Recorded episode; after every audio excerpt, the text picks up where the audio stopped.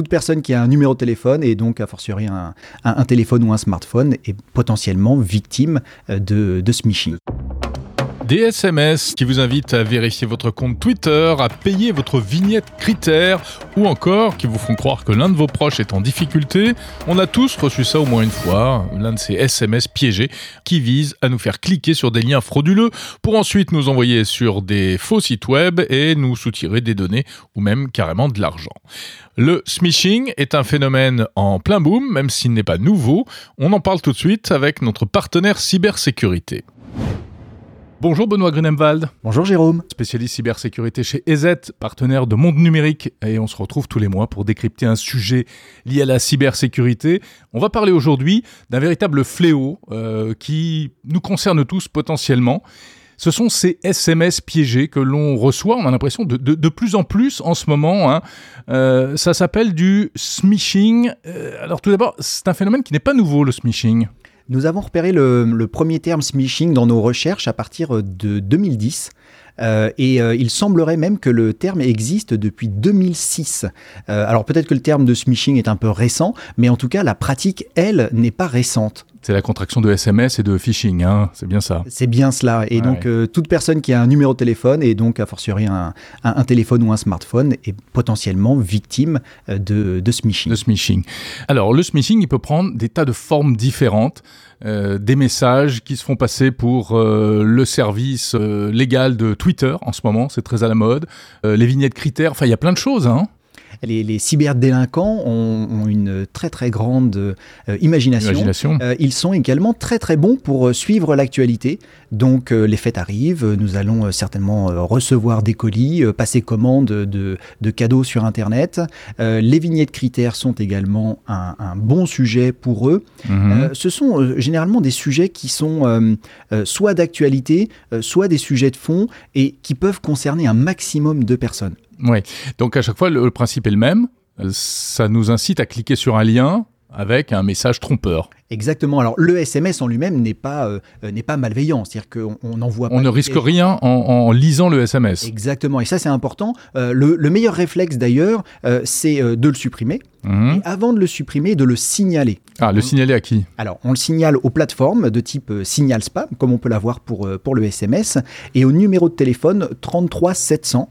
Euh, il y a une procédure qui est indiquée et qui permet d'envoyer de, le SMS euh, à la fois le texte, mmh. mais également le numéro émetteur pour que celui-ci puisse être au niveau des opérateurs bloqué, analysé. Mmh. Je voudrais qu'on revienne un instant sur le, le type de message qu'on qu est susceptible de recevoir. Donc, on l'a dit, Twitter, vignette critères, enfin des, des, SMS qui se font passer pour nos, nos banques également. Exactement. L'urgence familiale est un... Oui, l'urgence familiale, ça c'est un phénomène qui monte. De quoi s'agit-il? Eh bien, c'est le, le fait d'écrire comme si on était un proche mmh. euh, à un maximum de personnes. Généralement, euh, d'ailleurs, on utilise le carnet d'adresse euh, des, des, victimes. Hein. Quand on est attaqué, le numéro de téléphone, il sort pas de nulle part. On va aussi utiliser des caractéristiques. Par exemple, si c'est un numéro de téléphone français, c'est assez facile à retrouver, hein, 10 mmh. chiffres, plus 33, etc.